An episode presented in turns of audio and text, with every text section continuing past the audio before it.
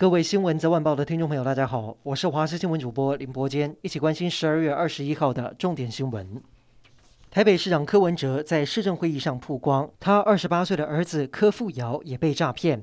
在这个月十三号，柯富尧在网络上买书被骗走十五万元，结果警方一个礼拜就抓到人。有议员质疑，难道跟被害人的身份有关吗？柯文哲澄清，没有特权，警方本来就应该积极抓人。而台北马拉松诈骗事件也有许多人受害，不过被追问儿子的近况，他不愿多谈。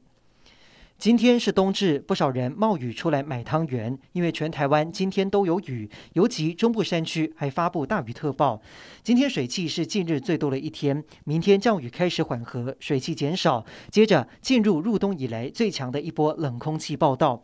星期天晚上到星期一影响最剧烈，空旷地区还有离岛马祖会跌到只有八度。另外，耶诞节全台三千公尺以上的山都有机会降下瑞雪。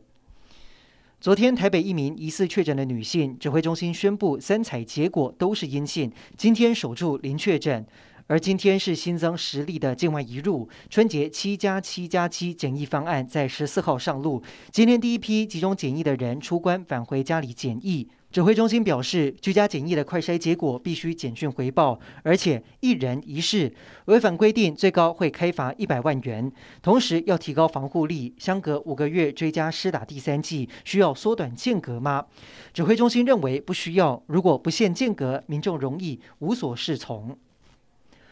路透社推出调查报道，指出中国积极收买在职或退休军官。十年来，有超过二十名官拜上尉以上的军官成为法院认证的间谍。当中最大的案件就是今年八月爆出的谢锡章案。但主导的共谍抢在剪掉收网前，带着二十多年取得的机密逃回中国。更让外媒担忧的是，在这波渗透危机一路延伸到总统府，原来从前总统蒋经国到现任总统蔡英文身边的随扈。警卫官也陷入共谍丑闻。陆军今天在新竹进行实弹射击，模拟假想敌从新竹抢滩登陆。另外，中国航空母舰辽宁号十九号在西太平洋操演舰载机起降。而日本这一次除了派出战机之外，还派出了准航空母舰出云号，一路收集情报。军事专家表示，这是要告诉中国他们自己的实力。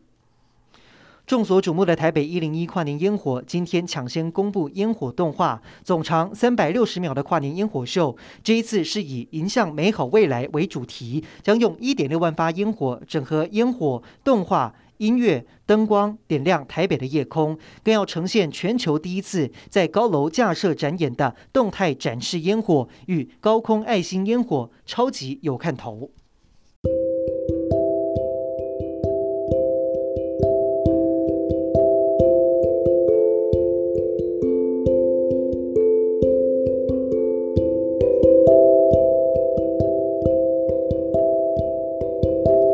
以上就是这一节的新闻内容，感谢您的收听，我们再会。